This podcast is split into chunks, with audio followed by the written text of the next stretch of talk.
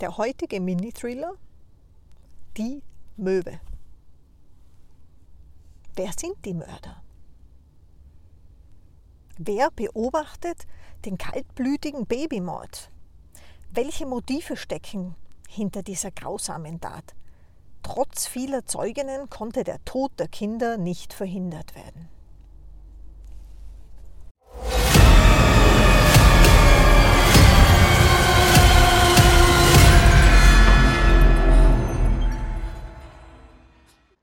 Dauerlauf oder Tag ein, Tag aus der gleiche Mist. Sich dabei immer etwas unglücklich zu fühlen. Einfach tun ohne Gehirn, automatisiert. Ende in Sicht ist und zwar nie, wo man eigentlich schwer wieder rauskommt. Ohne anhalten zu können. Oft mühselig empfundener Alltag Abonnieren, bitte auf gar keinen Fall vergessen. Abonnieren, abonnieren, um zu unterstützen. Danke dir. Aber ja, alles kann Thriller sein natürlich, gell? Der Thriller ist ja im Kopf, oder? Das ganze Leben ist ein Thriller. Oder auch nicht. Das liegt im Auge des Betrachters, ne? Jede zweite Woche gibt es jetzt hier einen neuen Mini-Thriller.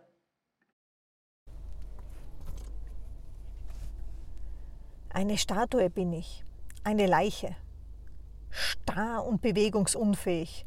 Starr ist auch mein Blick. Seit Stunden ist er wie ein Laser auf den Felsblock gerichtet. Durchbohrt den Stein, hat schon ein zehn Meter tiefes Loch dort hinterlassen. Offenbar atme ich noch, sonst wäre ich umgefallen aber aufgefallen ist mir mein Atem schon lange nicht mehr. Mir auch egal. Ausfallen wäre schön. Weg von hier. Weg von dieser Welt. Nur das möchte ich noch.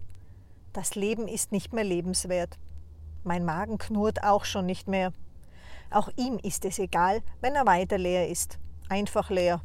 Wie mein Wille oder meine Motivation. Was tun? Mich bewegen? Unmöglich ist es geworden. Es fehlt der Lebenswille, weg ist er.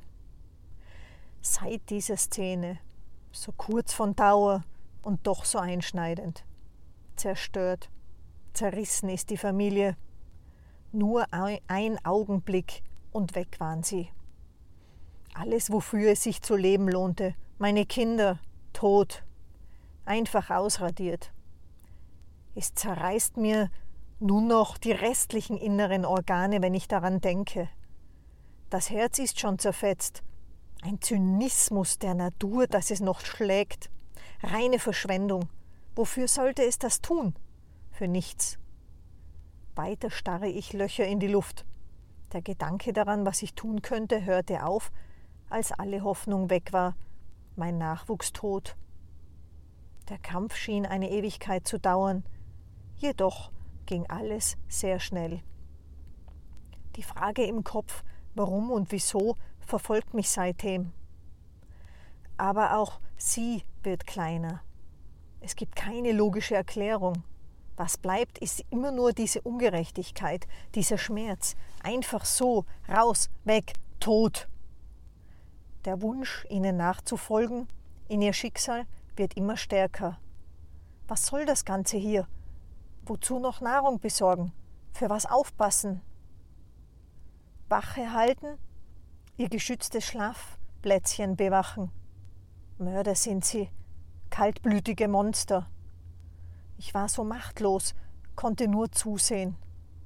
Dieses Obermonster hatte sich sogar noch Verstärkung geholt. Verstärkung! Jemand, der ohnehin schon zehnmal größer und stärker ist als alle zwei Kinder zusammen. Zu dritt sind sie gekommen. Alle anderen haben nur zugesehen, sind dagestanden, als ob es ein Schauspiel wäre. Wie hätte ich mich auch wehren sollen? Sogar ich bin viel zu klein, viel schwächer als diese, diese Teufel.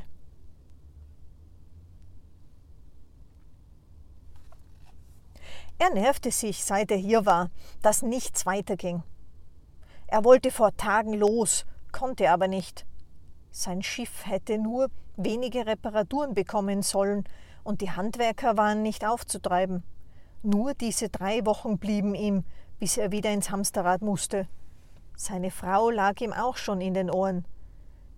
Sie tat, was sie konnte, aber ihre vereinten Kräfte waren nicht genug.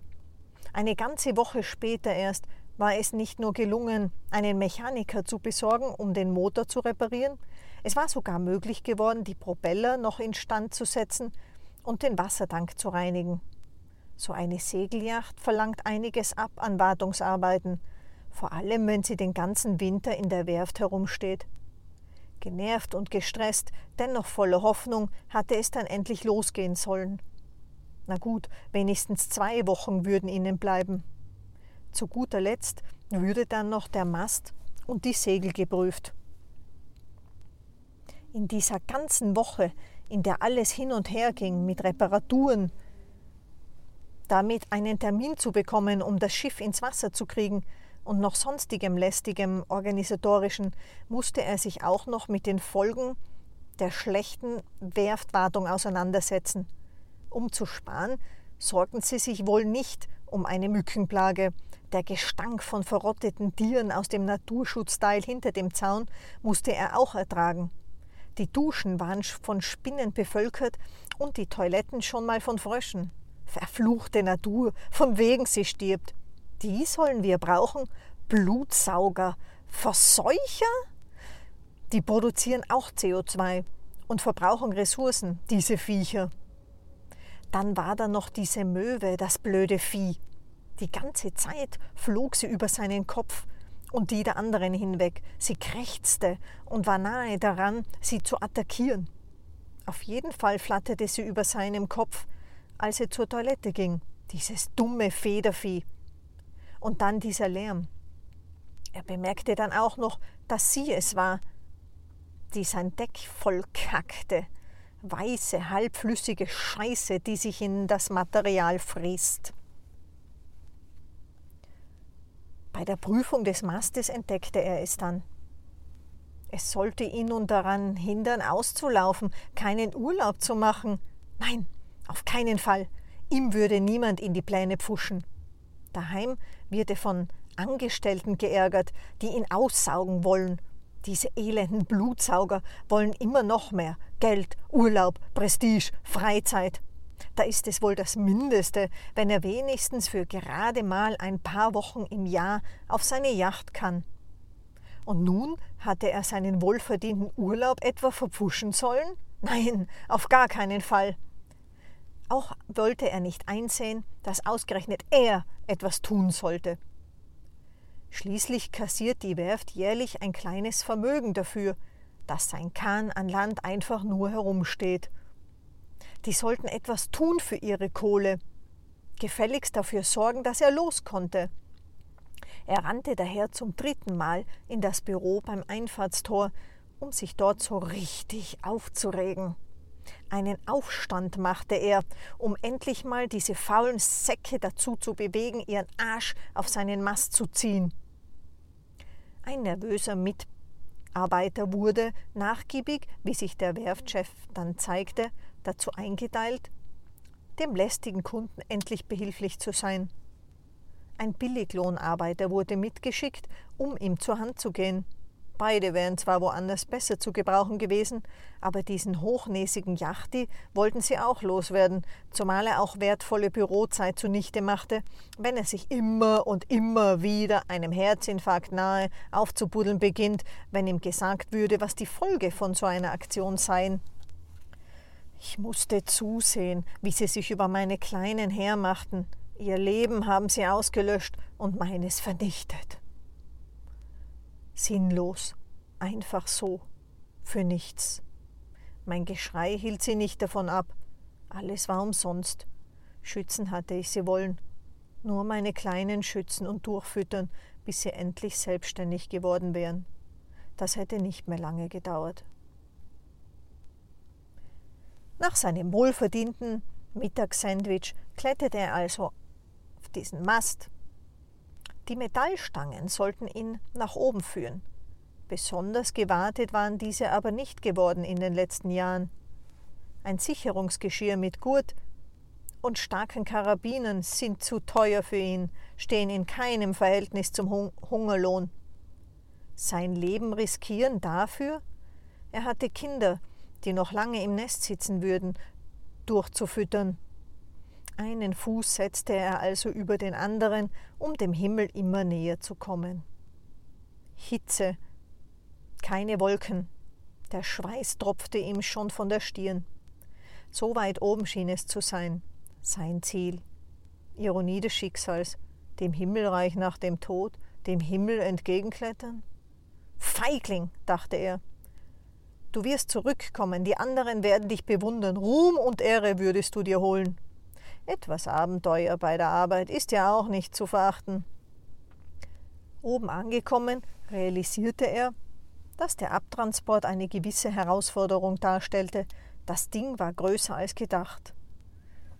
Oh je, ist ja süß. Wirklich? Das muss ich tun? Er quetschte alles zusammen. Sein einziges Ziel war es jetzt erstmal, da wieder lebendig runterzukommen. Wie ein stinkendes, löchriges, poröses Müllsäckchen quetschte er alles zusammen, um es unter den linken Arm zu klemmen. Sie denkt zurück, als es begann. Dieser Moment, das den Anfang ihres Endes markierte. Nervös hatte sie auf seinen Arm gestarrt. Da war noch Hoffnung, als er am Abwärtsweg war. Unten angekommen nahm er aber, unter den vier Augen des Kollegen und des Schiffsbesitzers, das zusammengequetschte Nest unter dem Arm hervor, holte die Teenager-Vögelchen aus dem Nest und warf sie achtlos über den Zaun dem Tod geweiht. Sie konnte nur zusehen. Auch die Menschen sahen zu, wie die Möwenbabys, deren Pflaumen noch nicht zum Fliegen ausgebildet gewesen waren, davonhüpften. Das war der Mini-Thriller Die Möwe. Über ein kleines Trinkgeld würde ich mich riesig freuen, Bitte wirf etwas in den virtuellen Hut www.buymeacoffee.com BQT Global. Einen weiteren riesengroßen Beitrag könntest du natürlich leisten, indem du likest, abonnierst und kommentierst. Lasse dir die neueste Version der Mini-Thriller immer direkt in deine Inbox liefern. Melde dich dazu an auf der Seite bqt.global/blog. Vielen herzlichen Dank fürs Dabeisein und bis zum nächsten Mal.